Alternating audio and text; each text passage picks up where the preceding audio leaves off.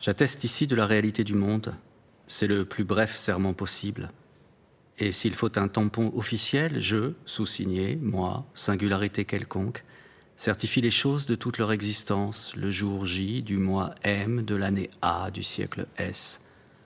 Pourtant, l'absence s'est multipliée depuis. C'est comme terrer désormais dans le long deuil qui vient avant mourir. Quelqu'un avait juré qu'il connaissait la recette miracle du vin d'été, framboise, cerise et un truc qu'on ne vend plus en magasin ou plus à moi. C'est dommage, mais je refuse de me réfugier dans les souvenirs où ça danse dispendieusement, sans souci du cœur ni du souffle, et tout finit assez tard dans la nuit, les t-shirts décolorés de sueur.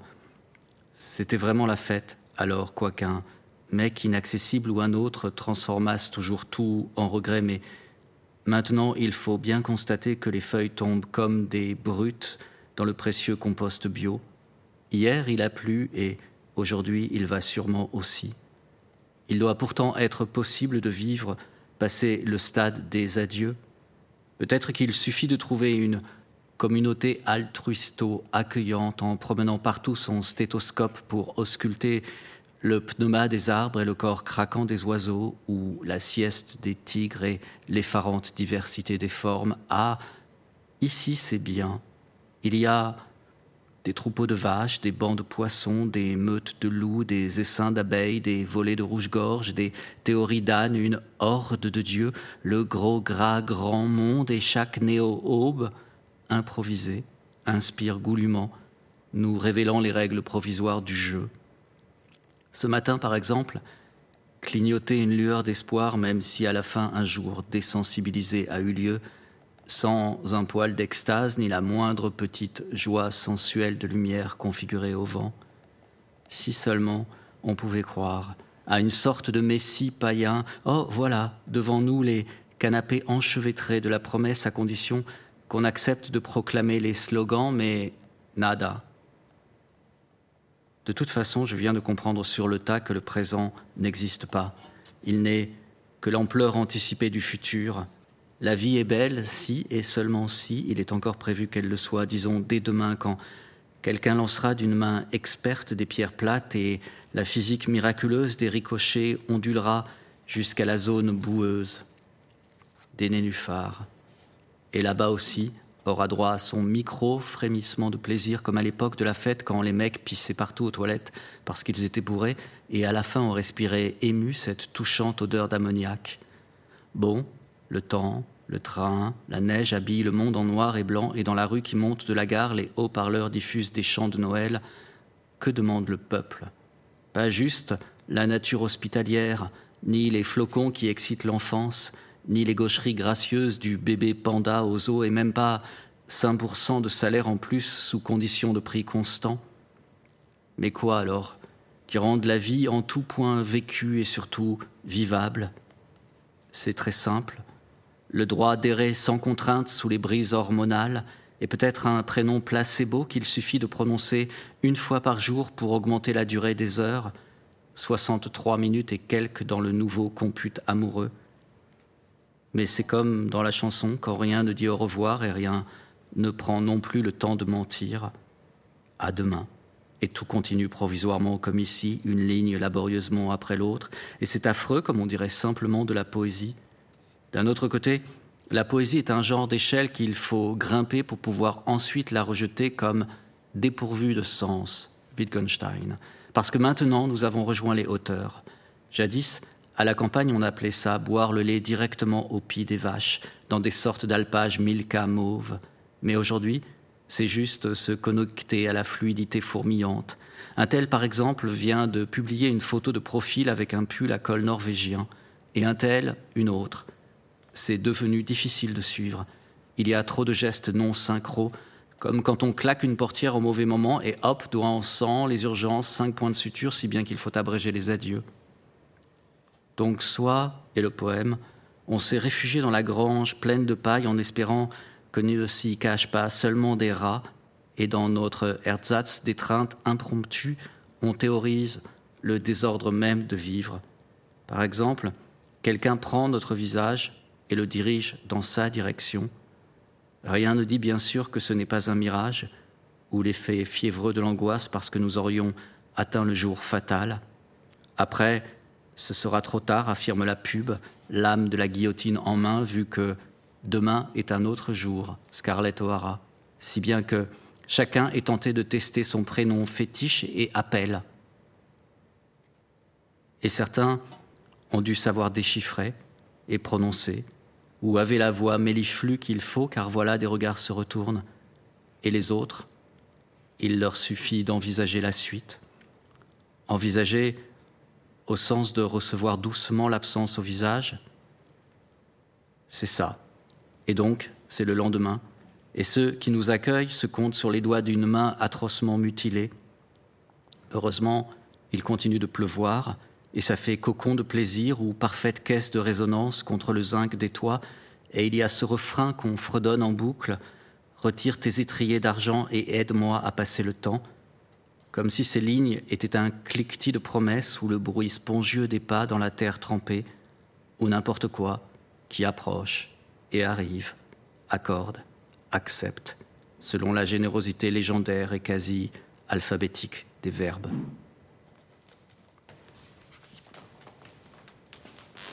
Stéphane Bouquet, bonsoir. Bonsoir, Colombe. Merci pour cette lecture. Tu viens de nous lire euh, le troisième euh, texte de la tétralogie qui ouvre euh, ce nouveau recueil, Le fait de vivre, qui paraît jeudi prochain, jeudi en 8, le 8 avril, aux éditions Champvallon. C'est le huitième recueil qui paraît chez cet éditeur depuis 2000. Stéphane, tu es poète, traducteur de poésie, scénariste, dramaturge chorégraphique.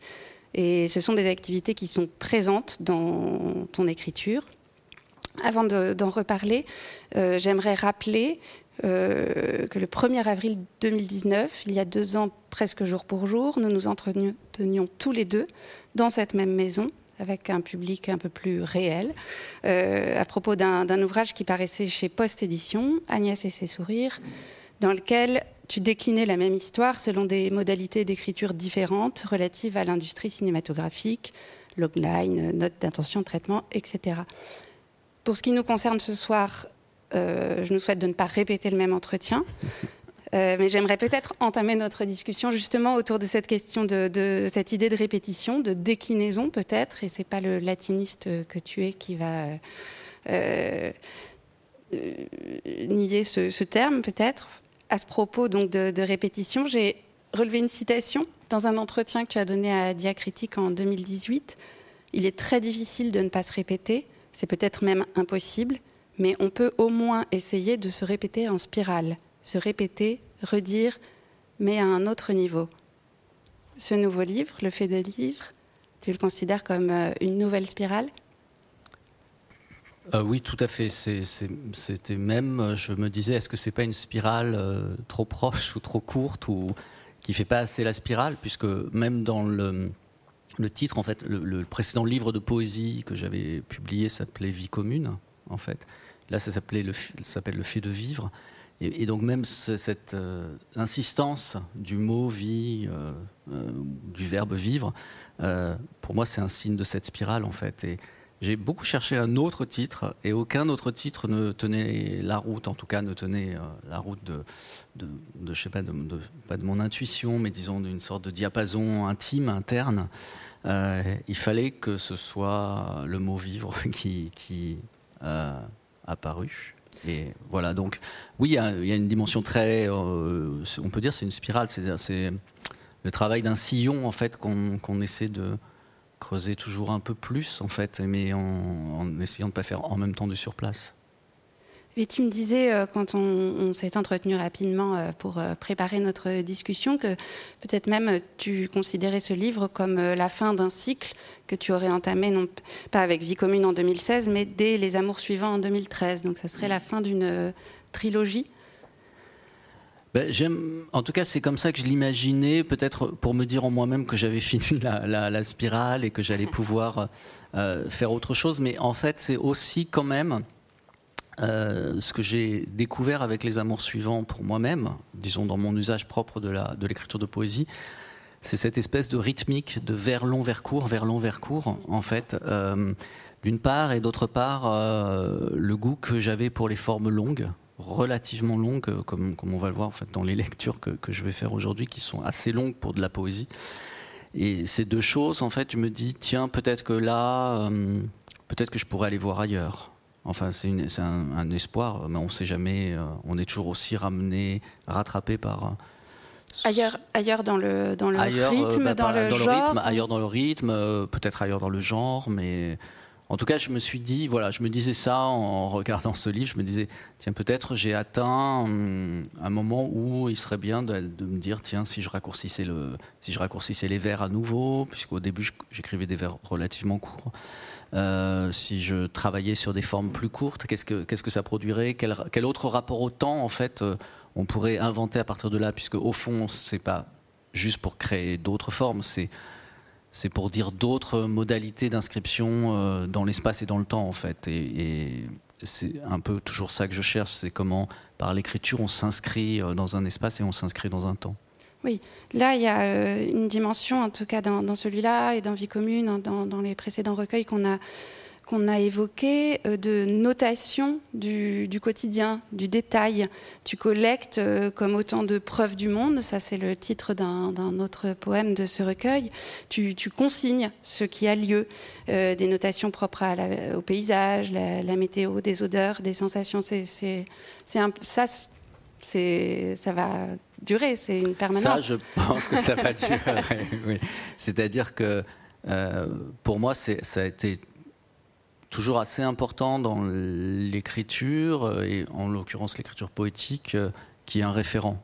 En fait, je, je, trouve que j'écris toujours dans une espèce de conversation avec soit quelqu'un, soit le monde, euh, voilà. Et, et, et donc, pour moi, le référent, au fond, c'est celui ou celle avec, avec qui on engage la conversation, en fait, d'une certaine manière. Donc, ça peut être juste une odeur, ça peut être euh, effectivement, euh, ça peut être un souvenir, ça peut être euh, une situation qu'on croise dans la rue.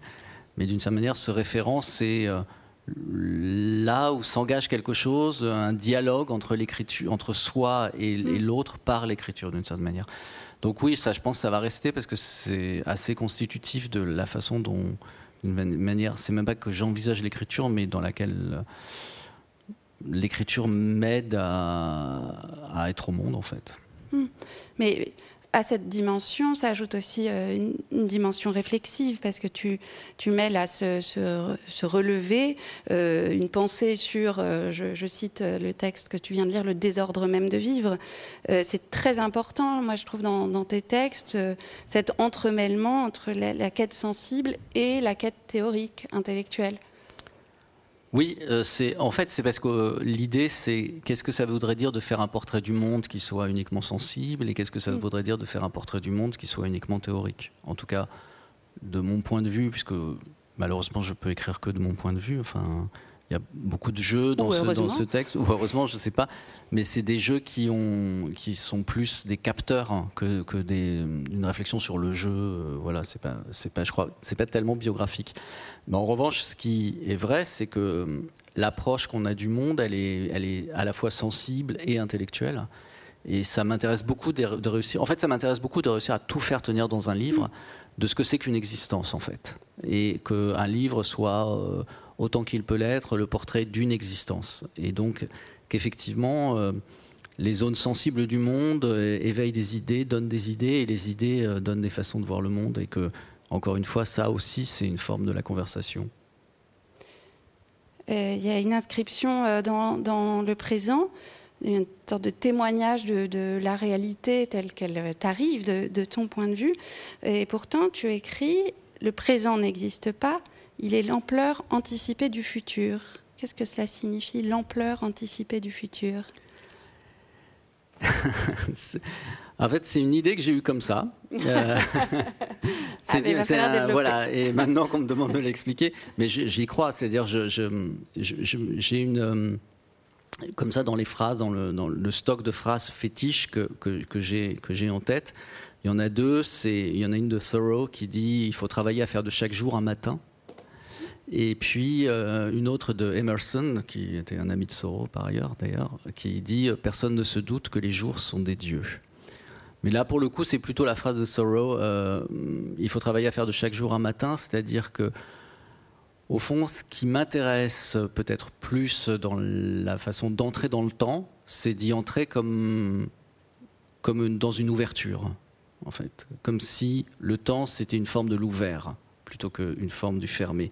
C'est plutôt, euh, et, ça ne veut pas dire qu'il n'y a pas de nostalgie, ça ne veut pas dire qu'il n'y a pas de, de sentiment élégiaque, puisque je crois quand même ce que j'écris est souvent traversé par un sentiment élégiaque.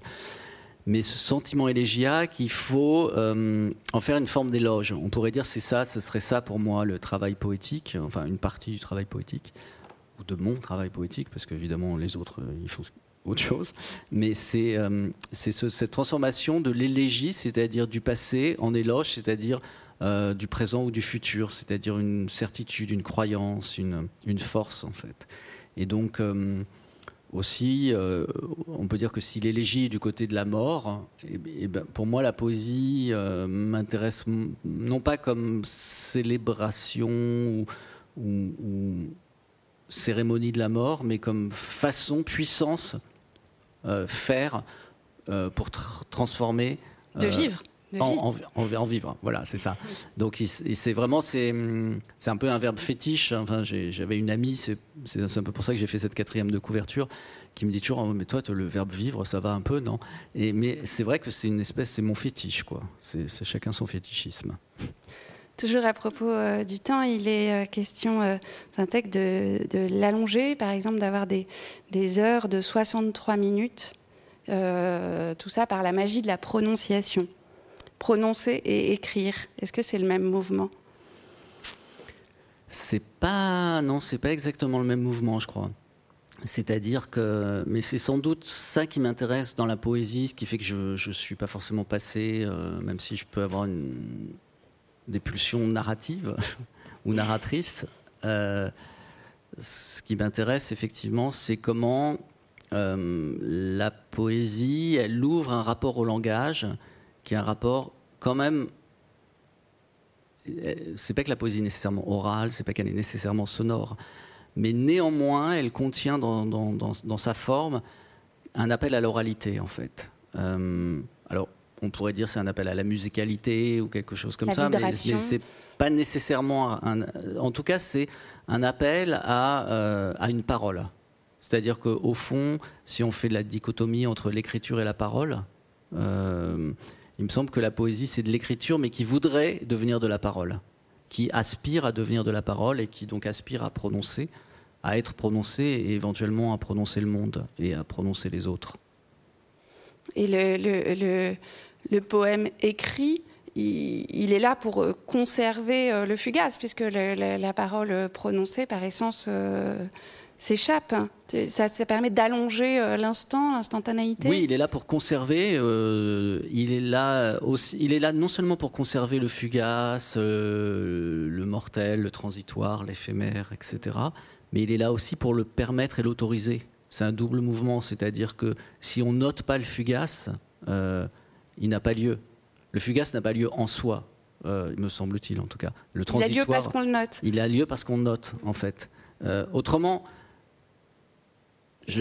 autrement, il s'échappe et, on ne pourrait pas dire qu'il a lieu en fait. Et donc, le, il faut qu'à un moment, quelque chose prenne acte du fugace pour que le fugace ait lieu en fait.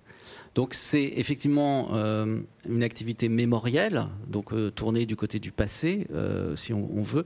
Mais pour moi, c'est aussi une activité tournée du côté du futur, c'est-à-dire que, au fond, l'espoir, c'est que, en le notant, on permet de le réarticuler. Et en le réarticulant, on le rend euh, revivant. Euh, le, texte que tu viens de lire euh, débute par J'atteste ici. Outre le fait qu'il était exactement l'heure du couvre-feu quand tu as attesté, J'atteste ici est en gras. c'est le cas de deux autres textes dans, ce recueil. Les deux derniers, Je garde le silence et Au bout du compte. et par ailleurs, sinon, il y a des, titres distincts dans la page. Pourquoi ce, choix, cette distinction? Je je sais pas.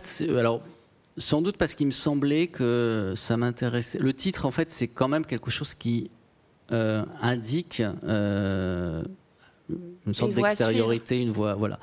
Et, une direction, etc. Et, et, que, au fond, le titre qui est pris dans le mouvement même de dire, ça m'intéressait de tenter ça pour voir en quoi le titre lui-même peut, peut, devenir du mouvement, en fait, et non pas quelque chose.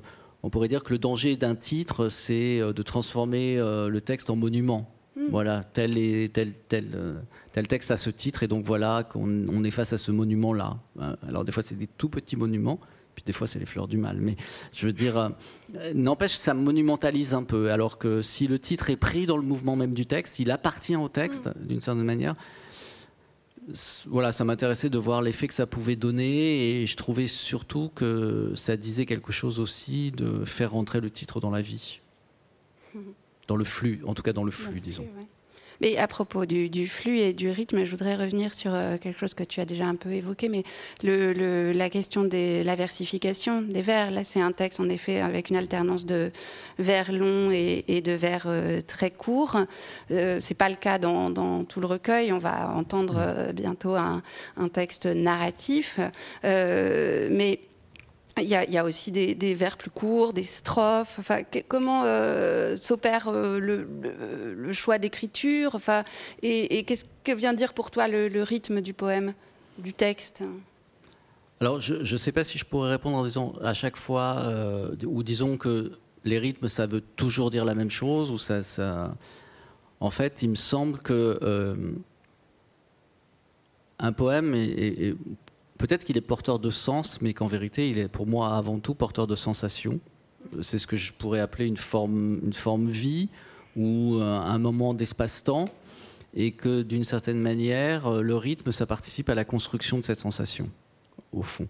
Et euh, dans le poème que je viens de lire, il y a évidemment la tentative de, rendre poétique l'existence euh, dans son défilé quotidienne, euh, au jour le jour. C'est d'ailleurs souvent ces longs poèmes, c'est des poèmes que j'écris évidemment pas en une seule journée, que j'écris, je peux les écrire sur un mois, sur peut-être parfois j'écris une phrase par jour et pas plus. Et, et cette forme-là, pour moi, court long, court long, court long, il y, aurait quelque chose qui aurait à voir avec une espèce de, de cyclicité, en fait, qui rendrait compte du passage du temps et une forme de calendrier, d'une certaine manière. Alors que, euh, d'une certaine manière, euh, un autre poème, euh, il y a dans le livre des poèmes qui sont très courts, avec des vers relativement courts, qui ont plus à voir avec la saisie de l'instant et la manière dont on pourrait penser la vie autrement, sinon ne pas la penser comme flux, mais de la penser comme une addition d'instants Tricot, euh, tu, tu, tu, je pense, tricot d'attente. Tricot d'attente, exactement. Voilà. Qui sont euh, des, strophes numérotées même. Enfin, euh, autant de rangs de, de tricot, il y en a une vingtaine. Et donc, oui, que tu. Et donc là, on est, on est vraiment dans, un, dans, une autre logique, c'est-à-dire qu'il n'y a pas l'effort, ou c'est pas forcément un effort, mais il n'y a pas la volonté de lier en fait tous les instants avec ce sentiment qu'il y aurait des instants peut-être plus lumineux, plus importants, plus phares, etc., mais qui seraient liés par une espèce de...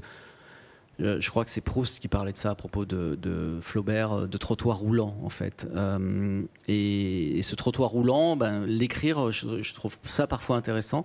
Et parfois, je me dis, tiens, ce serait intéressant d'avoir ce rapport au monde qui est plus euh, intermittent, un peu plus coupé, un peu et qui, saisissements et qui est plus voilà, qui, qui, cherche à saisir la manière dont le monde nous agrippe et nous saisit, plutôt que, que ne cherche à saisir la manière dont on se tient dans le, monde dans une sorte de continuité, euh, euh, parfois presque sans, sans événement, mais qui est aussi intéressante. dernière question à propos du texte que nous avons entendu. C'est affreux, comme on dirait simplement de la poésie Là, il va falloir s'expliquer. En fait, bon, c'est cette idée. Après, je cite cet exemple de ce que dit Wittgenstein. Alors, ça, ça vient de. Je suis pas du tout spécialiste de Wittgenstein. Hein. D'ailleurs, euh, pour être très honnête, je comprends pas forcément grand chose. Mais ce que, euh, à la fin du Tractacus, il dit bon, bah, si vous avez compris ce livre, en fait, vous en avez plus besoin. En fait, euh, et donc vous pouvez vous en débarrasser. Et ce livre, c'était simplement quelque chose pour atteindre à autre chose. Et d'une certaine manière, c'est vrai que ça, c'est quelque chose qui, me tient relativement à cœur. Pour moi, écrire de la poésie n'est pas réellement central en tant que c'est écrire de la poésie, mais en tant que ça autorise euh, d'autres formes d'accès au monde et ça permet de construire que chacun se construise euh, des formes de vie possibles. Quand je dis forme de vie, c'est-à-dire, qui est aussi d'ailleurs un mot à l'origine wittgensteinienne, euh, des façons euh, d'articuler son corps, ses sensations, etc. au monde. Et au fond, pour moi, la poésie, c'est simplement, euh, simplement, c'est peut-être pas si simple, mais en tout cas, c'est une façon d'être d'être dans le monde. Et, et si la poésie nous a donné cet accès-là, on n'a plus besoin du poème. En fait, le poème, c'est un outil, en fait. Et et c'est pas c'est pas l'objet c'est pas l'objet qui en soi m'intéresse. Bien sûr c'est un peu exagéré dans la mesure où le poème m'intéresse mais il m'intéresse comme outil plus que comme objet fini qui serait clos sur lui-même et qui euh, euh, réclamerait euh, comme manière de vivre alors. Voilà il m'intéresse comme manière de vivre et comme façon de donner ou d'offrir ou de d'indiquer des manières de vivre est-ce que tu veux bien nous lire un, deuxième texte, c'est celui qui suit, j'atteste ici, mais qui donc clôt la, la, tétralogie euh, qui ouvre le recueil. Voilà, qui est un texte en prose, une sorte de petite nouvelle en fait. Je, dis ça juste parce que c'est quand même aussi quelque chose qui me travaille toujours beaucoup et contre quoi j'ai du mal à lutter, c'est-à-dire de mélanger les formes dans un seul livre en fait. Euh, peut-être on en reparlera ou pas.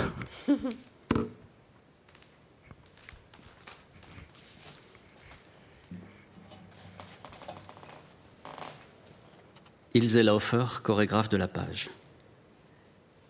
Dorotheenstrasse, janvier 1935. Rudolf Schau sort du bâtiment Dernier Cri et gris absolument fonctionnel, où il est employé du ministère de l'Intérieur. Modeste employé, mais sommé d'élégance. Il neige sur la laine bleu nuit de son manteau. Rudi marche vite pour avoir le temps d'atteindre Ilse avant que ne commencent ses numéros. Sur ses chaussures, il a accroché des crampons qui l'arriment au sol. Ilse est danseuse de cabaret et sa très nouvelle femme. Leurs horaires coïncident si peu qu'ils ne se voient que le dimanche dans leur appartement miteux de Neukölln, dont les fenêtres sont laissées sales exprès pour les protéger des voisins. La concierge les pousse à nettoyer, eux disent oui, mais laissent la saleté les isoler. Rudy marche court dans l'hiver glacial et glissant, sa respiration, petite boule de coton précipité façon mitraillette. La mauvaise nouvelle qu'il doit annoncer à Ilse est cette convocation et cet ordre. S'il veut qu'on prenne sa conversion politique au sérieux, a dit son supérieur Hansmeyer, il faut que Rudy cesse de voir ses amis du parti. Il a simplement obtenu de pouvoir leur dire adieu. Seulement voilà, Rudy n'a pas vraiment renié le KPD, le parti communiste donc. Il s'est infiltré au ministère pour aider à protéger le réseau, et maintenant il ne sait pas quoi dire à Berthe. Rudy régulièrement donne à Berthe le nom d'un camarade qui doit être bientôt arrêté. Berthe le transmet à qui. Ilse racontera que ce soir-là, Rudy, beau comme un rêve imprévu de retrouvailles, est arrivé le front barré de cette ride d'inquiétude qu'il avait quand il était en difficulté, et aussi de ses yeux d'un bleu défait qu'elle ne lui connaissait pas. Rudy avait 23 ans, Ilse 31. Elle lui a fait un vin chaud, puis lui a dit d'attendre dans la loge le temps qu'elle danse devant un public qui comptait de plus en plus d'uniformes. Ilse racontera qu'elle savait que la situation était sérieuse parce que Rudy, d'un naturel pris à pic, n'avait pas même essayé de lui toucher les seins dans sa tenue pourtant demi-dénudée de danseuse qui dansait ce qu'elle pouvait pour survivre. En revenant de scène, elle vit Rudy, immobile, devant le petit vasistas ouvert de la loge qui donnait sur une cour intérieure. Il laissait ses paumes se couvrir de neige. Peut-être était-ce une requête, une requête communiste adressée à la matière. Ils avaient eu une idée, son idée était de danser les lettres des noms des camarades. Si on suivait attentivement le parcours apparemment aléatoire qu'elle ferait sur scène, on verrait un nom se dessiner. Enchanté par cette trouvaille, Rudy et elle décident d'un protocole à annoncer à Berthe. Quand Ilse entrera sur scène, un mouchoir noué autour du cou, cela signifie qu'un message ce soir-là sera délivré. Ilse Laufer racontera plus tard, la guerre finie, que ce numéro lui valut des critiques réitérées et de plus en plus insistantes du patron du cabaret, terrorisé à l'idée qu'un gentil membre du public ne porta plainte à cause de cette danse d'un modernisme excessif. et ne fit fermer les lieux. Ilse trouva la parade. Elle intitula le numéro La Juive folle. Elle dansait la folie d'une juive. D'ailleurs, elle y mettait de la douleur sincère dans le visage et écrivait le nom de communiste. Une trentaine de communistes seront ainsi sauvés et puis Rudy sera arrêté suite aux grèves sauvages déclenchées lors des JO de Berlin et mourra à Dachau. Presque plus personne ne se souvient d'Ilse Laufer. Pourtant, dans les décombres de la défaite, elle tentera de maintenir vivant ce que la danse allemande avait d'avant-garde avant-guerre. Toute son œuvre consistera, en hommage à Rudy, à mettre le langage sur la scène. Mais en RDA, on n'aimait guère plus l'avant-garde que sous le Reich. Dans un entretien qu'elle donna au journaliste Michael Verrückt-Kaul en 1953 à Rostock, où elle avait établi sa très modeste scène, Ilse Laufer explique Depuis longtemps, depuis l'aurore de la pensée grecque, le langage était voué au temps. Il avait pour souci la mémoire et le retour, mais aujourd'hui, plein du nouvel espoir socialiste, le langage doit se déprendre du temps et se livrer à l'espace, qui désigne la seule route progressiste, non soumise à la mémoire du futur. Il faut spatialiser le langage. Les créations de Laufer, pour autant qu'on en ait gardé trace, veulent toutes traiter la scène comme une surface d'écriture, comme une page. Dans a-t-il encore besoin de pointe, le peuple?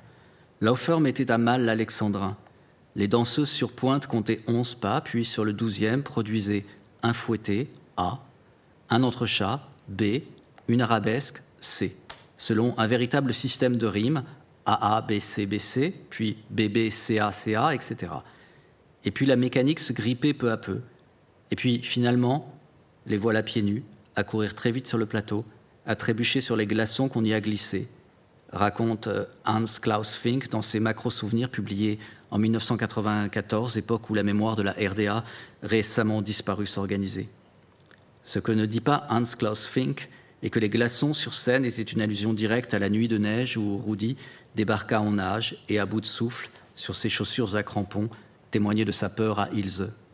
Il est possible qu'il l'ait su et se soit gardé de le dire, parce qu'il avait remplacé Rudy dans le lit d'Ilse, mais pas tout à fait dans son cœur. Le spectacle le plus polémique de la finalement longue carrière de Laufer fut Une page capitale, 1959. Laufer avait recoupé la scène d'une page du Capital de Marx, et elle suivait les lignes en marchant, et à chaque fois qu'elle rencontrait un verbe, elle se mettait à danser, un solo express, très rapide et très machinique, jouant de ses articulations comme de pistons. Conséquence d'une page capitale, Laufer fut convoqué à Berlin 103 Rucherstrasse, sombre siège anxiogène de la Stasi. Évidemment, ils la firent poireauter des heures avant de rudement l'interroger. Pourquoi marcher sur une page du Capital? Est-ce une façon de le piétiner? Laufer n'eut aucun mal à expliquer que ce n'était pas blasphème, mais une façon pratique au sens justement marxiste de praxis, insista-t-elle, de montrer qu'un texte pouvait donner de l'énergie et de la volonté, elle le disait avec l'ardeur de la meilleure foi parce qu'elle y croyait vraiment et les convainquit. Elle sortit libre de la Stasie et le spectacle put continuer. Et même, ce fut sa plus grande tournée dans les petits théâtres des petites villes de l'Allemagne de l'Est. Quand elle était dans la salle d'attente de la Stasie, avec d'autres visages éteints, la pièce saturée d'une sueur tremblante, les fenêtres closes, et c'était exprès pour les contaminer tous d'angoisse, Ilse pensa beaucoup à Rudy disparu et sûrement torturé. Elle pensa à son sourire et à ses deux seins incisives obliques, aux fossettes qu'il avait sur les reins et qu'elle suivait du regard quand il plongeait comme un chiot infatigable dans les piscines ou dans les lacs. Elle pensa à ses jambes pleines de poils, mais aucun poil au-dessus de la taille, et à eux qui courent dans le Tiergarten, et à Rudy qui triche aux cartes. Elle pensa à leur premier baiser quand c'est lui qui, assis à la table d'un café, quémande ses lèvres en levant la tête et en tirant le cou vers elle, et en la suppliant avec la demande bleue de ses yeux. Elle pensa aux mots enfiévrés d'amour qu'il lui laissait en partant travailler. Elle se dit Si je sors d'ici, autrement qu'en prison, j'inventerai une pièce pour Rudy. La pièce existe. Elle s'appelle Immer Rudy, toujours Rudy. Elle est d'une simplicité extrême, un retour aux origines. Ilse, d'abord, en prologue, danse la danse de la juive folle en écrivant le nom de Rudolf Schau sur scène comme si c'était encore 1936, comme si chaque soir il restait possible de le sauver. Puis elle écrit en se déplaçant pieds nus de gauche à droite le texte de la première ligne de la dernière lettre que lui est envoyée Rudy, à elle transmise par l'intermédiaire d'un garde de prison qui avait fait payer cher ses services. Mais finalement, pas si cher. Pour la pragmatique Ilse, donner son corps n'avait jamais vraiment prêté à conséquence. Quand elle atteint la fin de la ligne, elle enfile les chaussures qu'elle tenait à la main à talons années 30, descend d'une ligne, puis revient dans l'autre sens, de cour à jardin, à contre-courant de l'écriture, comme si elle remontait le temps, en marchant sur l'écriture invisible, comme si elle marchait sur un fil ténu, et parfois elle tombe. Elle se concentre pour retracer à l'envers cette ligne de la lettre de Rudy, et parfois elle tombe. Quand elle s'est perdue, des chutes énormes, de tout son poids, où elle essaie le moins possible de se retenir, où elle ne ralentit pas en s'approchant du sol, où elle ne contrôle pas d'avance sa réception en préparant sa main, où elle ne rentre pas la tête dans les épaules pour la protéger, où elle se laisse aller à la gravité, s'écroule avec tout son corps, y compris ses organes, y compris et surtout son cœur, qu'elle lâche comme un paquet de haricots secs sur le sol. Et puis elle se relève, vaillante, et achève sa ligne d'écriture, parfois tombe deux fois, trois, selon l'état de sa tristesse intime, selon son incapacité à écrire à l'envers cette ligne. Et ligne suivante, de jardin à cour, elle se déchausse et recommence à danser avec énergie, dans le sens du temps et de l'écriture, dans le sens de leur avenir rêvé, rêvé, mais non advenu. Et puis quatrième ligne, en remontant le temps et en écrivant à l'envers et en chutant, et puis, et puis, etc.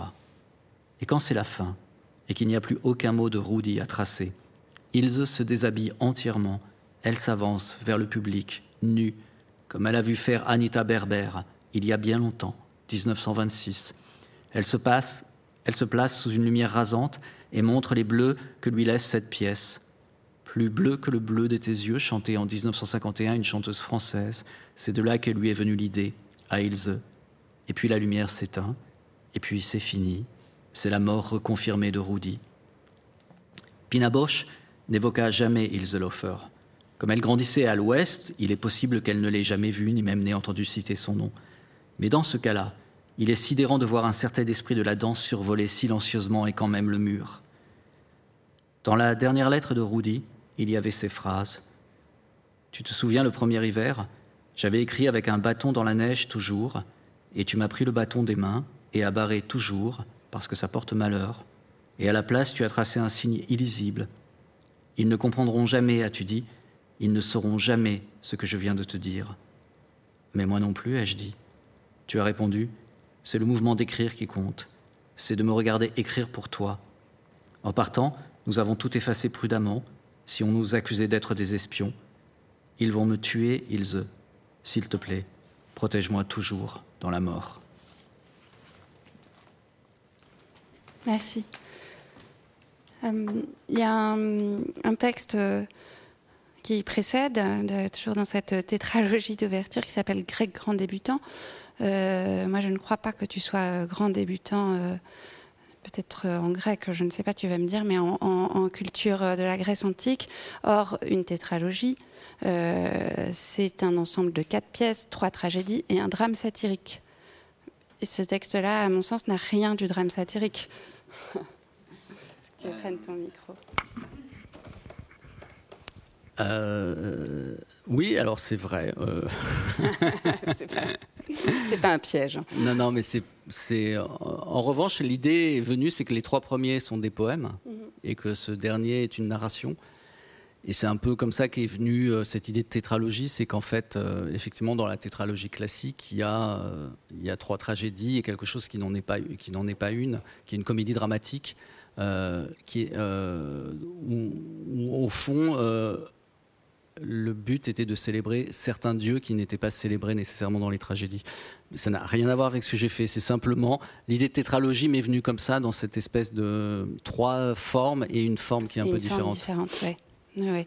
Et, alors pourquoi là, la prose Tu as commencé à en parler avant, avant la lecture. C'est vrai que c'est presque une nouvelle.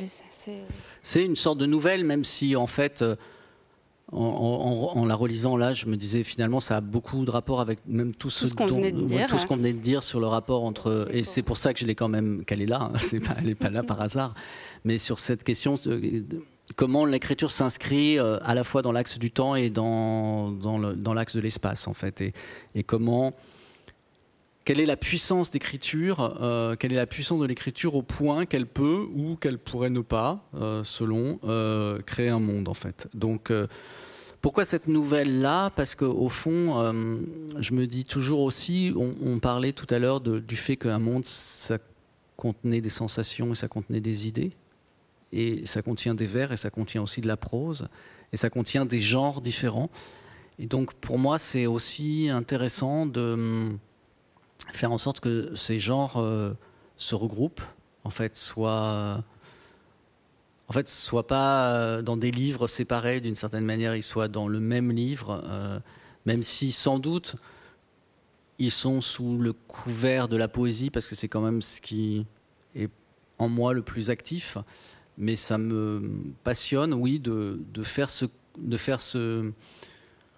de faire en sorte que les, les genres soient pas éloignés les uns des autres, en fait, de les faire se rapprocher au maximum. Et je me dis toujours, ah, voilà, j'ai pas encore tout à fait réussi à les rapprocher assez, en fait, d'une certaine manière.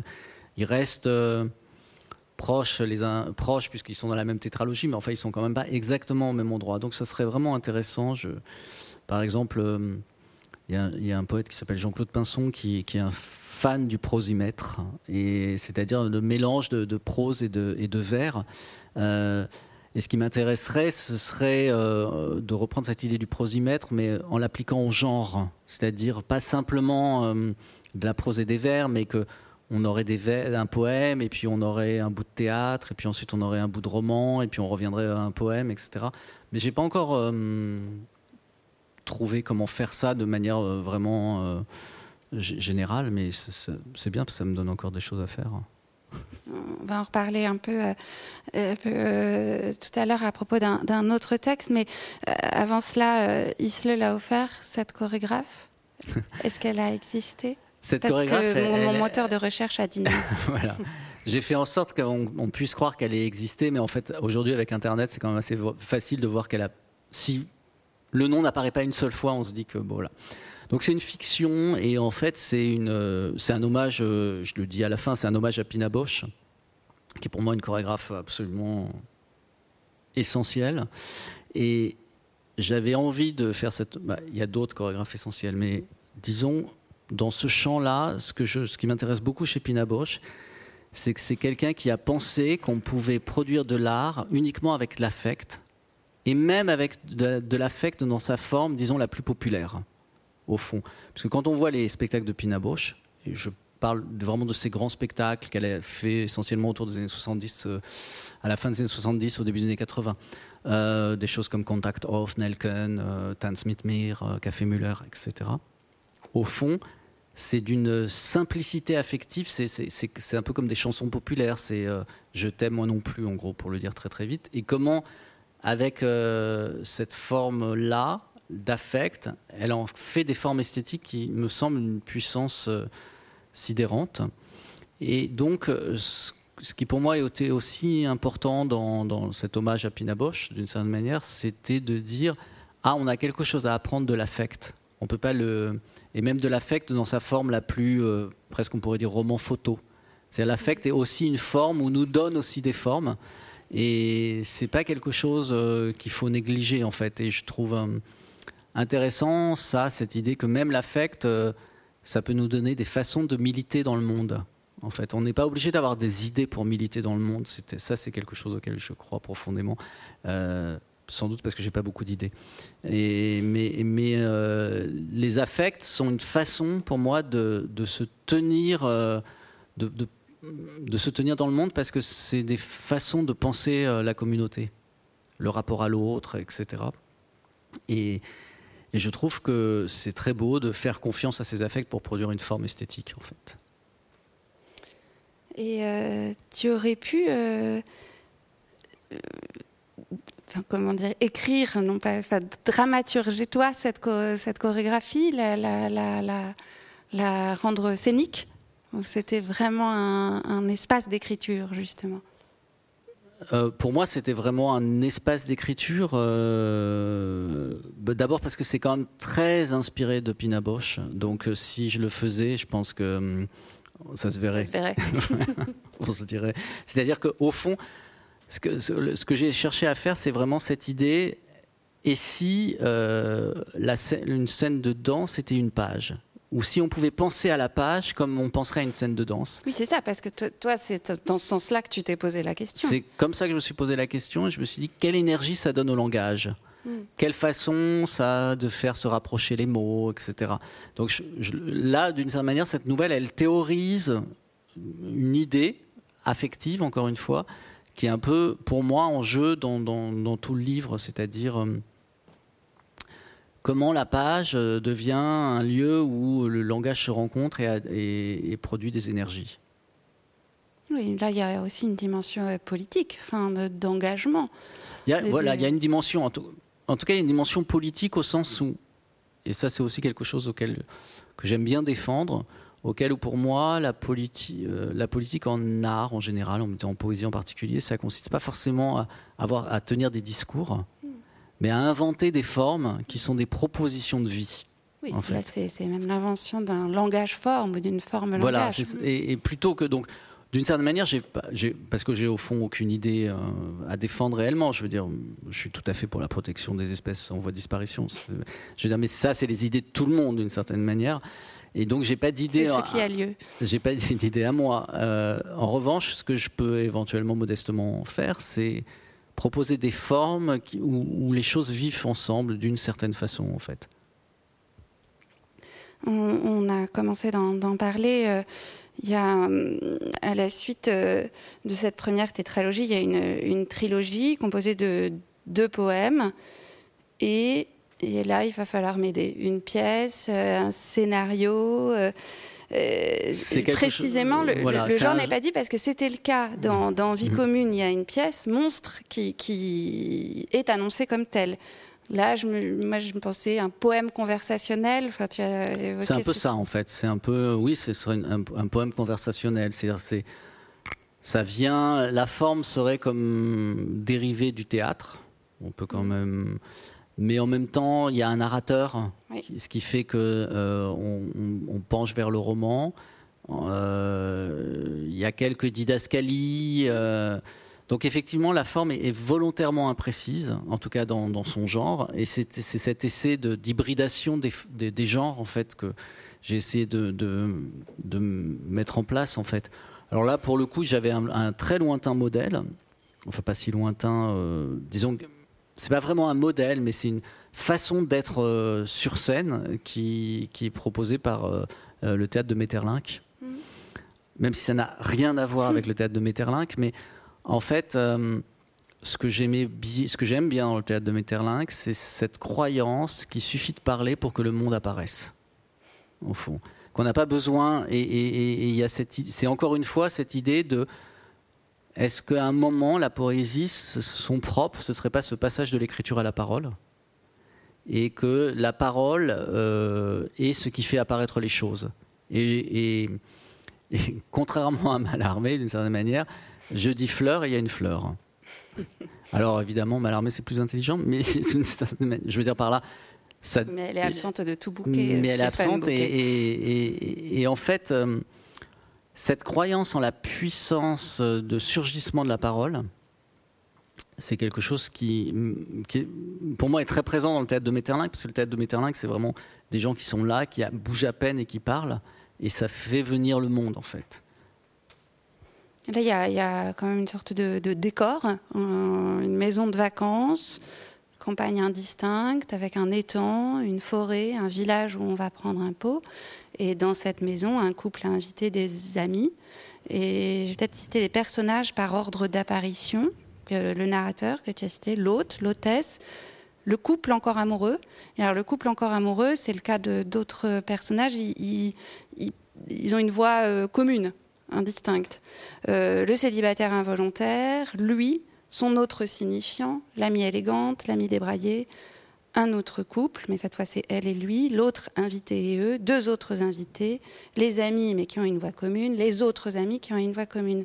Euh, qu'est-ce que c'est que cette typologie de personnages? Il y a des effets de miroir, euh, j'imagine volontaires? Est-ce que ce sont des, types où ils sont plus incarnés que il pourrait être incarné si, par exemple, quelqu'un avait envie de, de, s'y reconnaître. de s'y reconnaître, même de, monter, disons, ce texte, en fait, euh, parce que pour moi, il est quand même, euh, on peut le mettre sur une scène.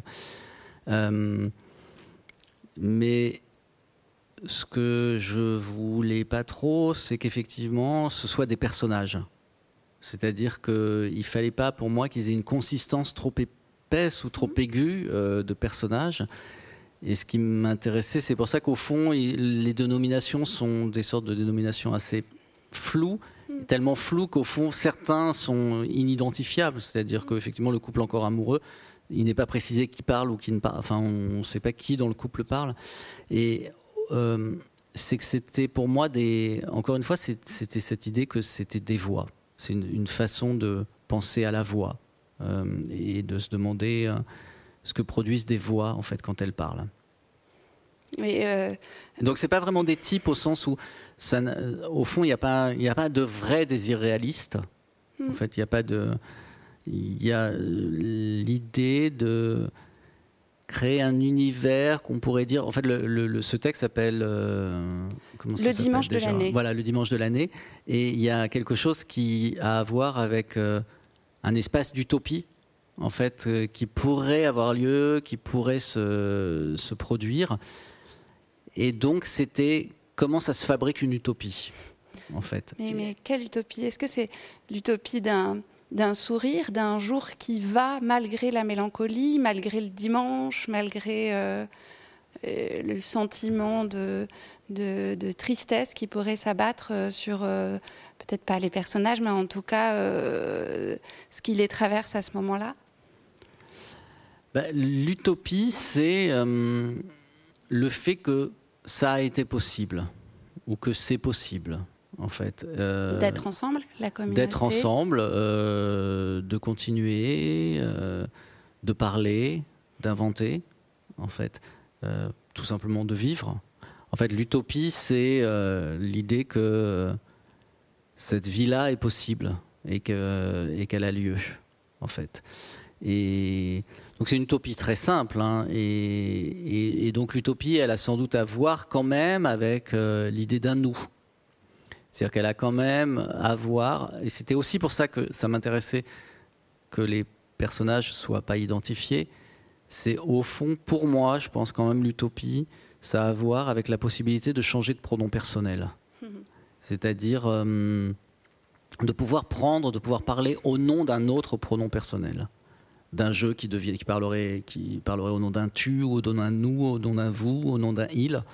Et c'est ce, changement-là, en fait, cette capacité à, atteindre une forme d'altérité, au fond, euh, qui est extérieure, mais qui sera aussi nécessairement intérieure, qui me semble être une forme d'utopie, c'est-à-dire euh, une capacité à devenir multiple, à, à, se multiplier, en fait.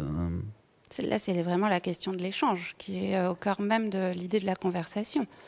Oui, c'est absolument. C'est-à-dire euh, comment une conversation, euh, c'est bah, une, une, façon de devenir autre chose. Si une vraie conversation a lieu, au fond. elle fait bouger. Elle fait, elle, elle, déplace le, elle déplace les, oui, elle déplace les individus. C'est assez, assez commun comme idée, mais en fait, c'est pas si facile non plus à réaliser. Et surtout, il me semble que ça désigne une fonction du poème, en fait. Parce qu'on pourrait se demander mais pourquoi on continue à écrire ces choses. Euh, et, les poèmes euh, peuvent nous proposer des modes de la conversation, en fait. Et c'est ce que j'appellerais la puissance politique du poème, c'est-à-dire la capacité à faire conversation. Euh, un autre procédé d'écriture euh, dont je voudrais qu'on parle rapidement. C'est dans Tricot d'attente, on l'a déjà évoqué tout à l'heure. Donc, ce sont des, strophes euh, numérotées, des, images saisies, euh, marquées là. 20 strophes. et certains vers donnent lieu à des notes notes qui sont non pas en bas de page, mais à la fin du, texte, à la fin du poème, et qui sont en prose. Est-ce que tu peux nous en dire un petit peu plus? Je pense que c'est encore une fois euh, la question de. Enfin, c'est deux choses. C'est la question de la, de la jonction de la sensation et de l'idée, mmh. comme, comme on, disait tout à l'heure, c'est-à-dire comment, comment je peux tricoter justement la sensation et l'idée, mmh. comment la sensation donne des idées et, et, comment les idées peuvent devenir à, leur tour sensation. C'est aussi euh, la reprise de, hum, finalement de ce qu'on pourrait appeler une forme universitaire, euh, qui est, euh, on a des poèmes et puis on met des notes et on met des notes. Enfin, on dirait un volume de la Pléiade, par exemple. et alors évidemment, c'est pas des notes type volume de la Pléiade, mais c'est la reprise d'un autre format, disons, euh, littéraire, hein, comme quelque chose qui serait entre le théâtre et, effectivement le scénario, ou, quelque chose qui est presque une nouvelle. Ou... Donc c'est aussi ce mélange, ce jeu avec les formats littéraires, au fond. Euh, et puis, ça, une, une, troisième peut-être chose, on pourrait dire, c'est que pour moi, ça aussi, encore, je suis un peu monomaniaque, mais bon, voilà, c'est les mots qui me viennent aujourd'hui à, cette heure-ci, mais ça a quand même aussi à voir avec euh, comment les textes euh, sont infinis. Hmm. Comment les textes se déclinent, se déclinent, voilà, de manière à, l'infini en fait, absolument. Hmm. et, et là-dessus, je, c'est un peu comme les langues étrangères que j'aime bien, euh, dont j'aime bien non pas écrire en langue étrangère, mais donner non, des mais il y a des incursions, donner des incursions dans les textes. Parce que la traduction, c'est aussi une autre façon de continuer à parler, au fond. Et la note, c'est une façon de continuer à parler. Donc ça s'inscrit comme euh, euh, quelque chose qui dit que le texte n'est jamais clos et qu'il ne se suffit pas lui-même, en fait, et qu'il a besoin d'une actualisation qui, probablement portée par un autre sujet. Tu évoques euh, dans, ces notes deux, deux, écrivains, Christine Lavant et Gustave Roux. Est-ce que tu aimerais dire quelques mots de, ces deux-là, rapidement? En fait, je les évoque parce que, hum, alors, euh, l'un et l'autre, pour des raisons un peu différentes, mais euh, ont, écrit, sont tous les deux poètes et ont écrit une poésie de la solitude. Euh, et de la simplicité aussi. Et de la simplicité. Mais en tout cas, leur poésie, c'est vraiment écrite à partir de leur solitude. Mm. Euh, Gustave Roux, parce qu'il vivait en Suisse, euh, il était homosexuel à une époque où ça devait être pas si simple d'être homosexuel parmi des paysans. Euh, je sais pas, j'ai pas vécu cette époque. Et puis Christine Lavance, c'est parce qu'elle avait quand même un visage un peu singulier. On peut la trouver belle, mais disons, c'est vraiment pas les critères euh, traditionnels de la beauté, et qu'elle, en tout cas, se pensait extrêmement laide, et ça la rendait, euh, ça lui rendait euh, l'accès au monde extérieur très difficile. Et, et en fait, c'est bon.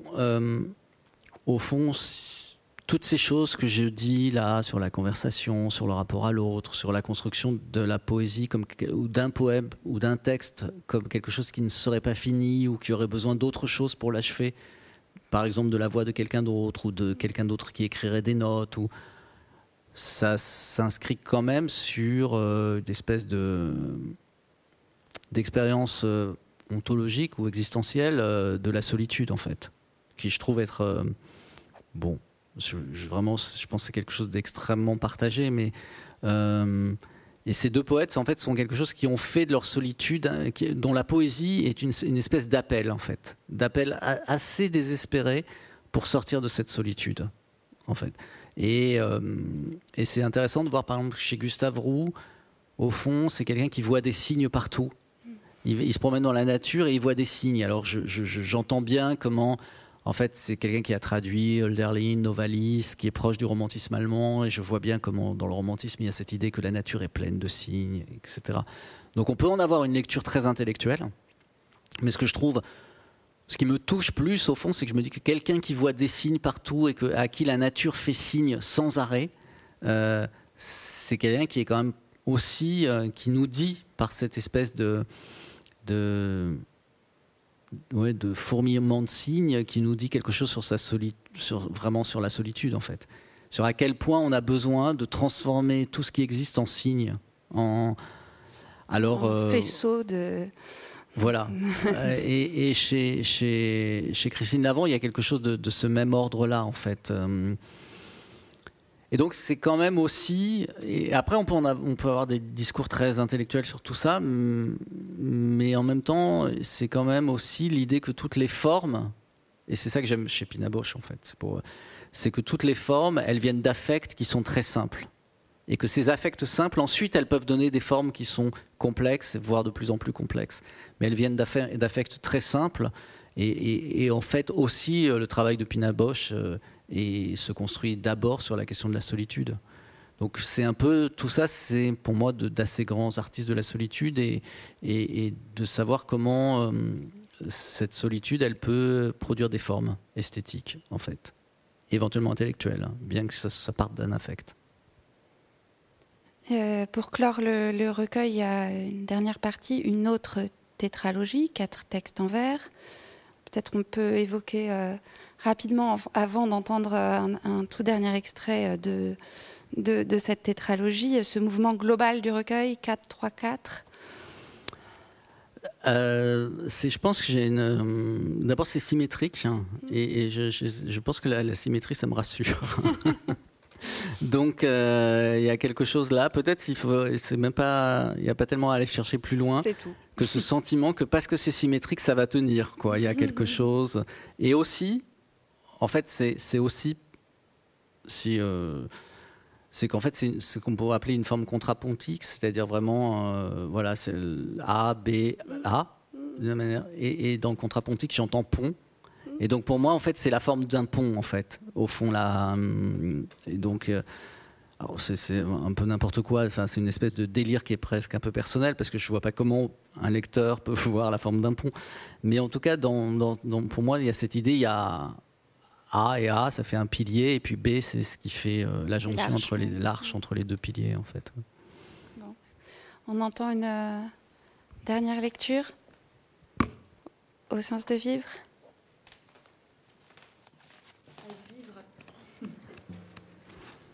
Donc oui, au sens de vivre.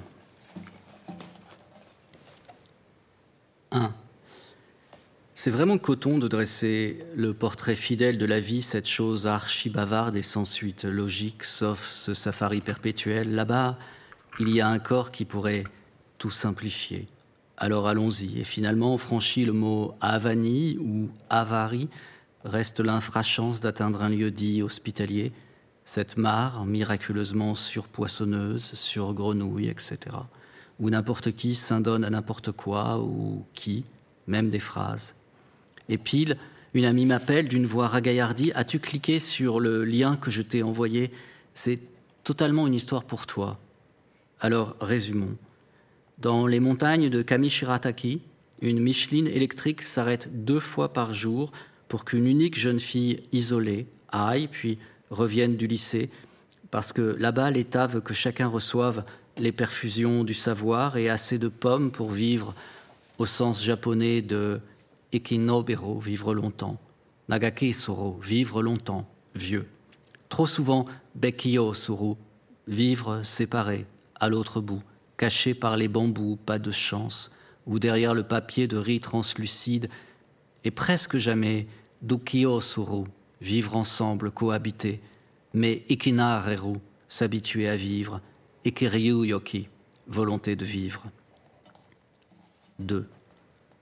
Donc, nous faisons face à la survie, et la question est comment? Le mieux serait d'enfiler t-shirt et jogging le matin ou n'importe quel kimono design et de se lever dans une révérence réciproque, la lumière et nous, salut, salut. Et qu'est-ce que plus tard nous réserve? Aujourd'hui, c'est flux de femmes ou de miel, Félix Gattari. Et tout le monde bat des mains à la lecture du programme. Bien sûr, on peut aussi choisir de télécharger d'autres applis si on souhaite les horaires du rafting ou les plus beaux chemins de pèlerinage. Item, une liste d'idées détente adéquates, la pluie, une solution, on le sait quand il pleut. L'huile de massage, une solution. Nager, pareil, comme un chirurgien patient suture une plaie d'un bord lointain à l'autre. Item, un abat-jour bleu a appris cassé et le vent a bleu aussi. Item, la lumière rasante sur le rouge or éculé mais irrésistible du parc à cause de l'allure d'élégie urgente du soir, Pas déjà, mais bientôt.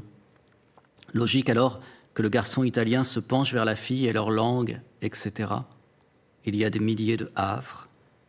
La lumière déferle encore plus sur l'hypercuivre des feuilles et sur les enfants qui se coursent comme des fous dans les pentes, et la ville a son bruit caractéristique de dimanche bientôt soir, à un poil plus lent et presque aucun klaxon. Il y a des milliers de havres. Trois. Par exemple, par miracle, on se retrouve téléporté dans le micro-intervalle entre le couple et on bredouille à son tour en vague italien avec l'espoir d'être compris ou juste audible ou un pur postillon du contact. Que cause propagare anche procurare la pace? Sinon la prévenance avec laquelle tes bras, ou quelque chose, se tournent vers quelque chose, mais de préférence tes bras, et le tout oriente à l'infini. Le monde s'incline, une branche ploie vers le sol, le panneau indique une direction, c'est par là, et oh, justement ici, un oisillon tombé du nid piaille de faim, et on appelle aussitôt la Ligue protectrice des oiseaux si on veut une chance de le sauver nourrir avant que son espèce migre, ou alors le pauvret, il lui faudra tenter de survivre, solitaire égaré, dans les virus de l'hiver, et pour lui aussi, c'est quasiment impossible. Item, la phrase, l'hiver avec sa neige si fraîche, Dogen. Item la neige, puisque c'est le cas, l'hiver avec sa neige si fraîche, et on reste dans la quiétude ou quiescence des draps neufs bleus à l'odeur sortie d'usine, et plus tard, par les verrières de la piscine, on neige, nage, et c'est la définition du jour comme dans Okiobana Resuru, vivre à l'écart, en ermite involontaire, en habitant isolé des cabanes, en personnes séparées, en condamné poète de loup tu, ou la durée de la douceur, l'avalanche d'étreinte qui me meurt, mais légèrement, comme si une main tirait la glacière où je suis assis depuis des siècles et me déposait sur son torse. Et autour, les bruits de la piscine s'éteignent à cause de la sieste, et maintenant, nous somnolons, enfoncés dans les rythmes de la proximité, et par la fenêtre, la neige interminable neige, cette solution qu'elle contient toujours, quand quelqu'un nous aide à nouer les lacets pour ne pas tomber, ou tomber plus doucement, ou peut-être rentre timidement dans ta chambre, mettons que tu aies une chambre, et t'aide à coller les morceaux plastiques de la maquette d'un vion. J'invente.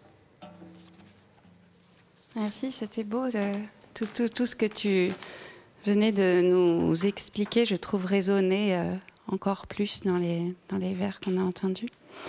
Dernière euh, question avant de, de terminer notre conversation.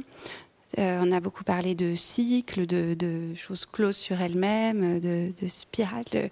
Et à la toute fin du recueil, il y a une, question. On continue Oui. Continuons. On continue. Merci Stéphane Bocquet. Merci Colombe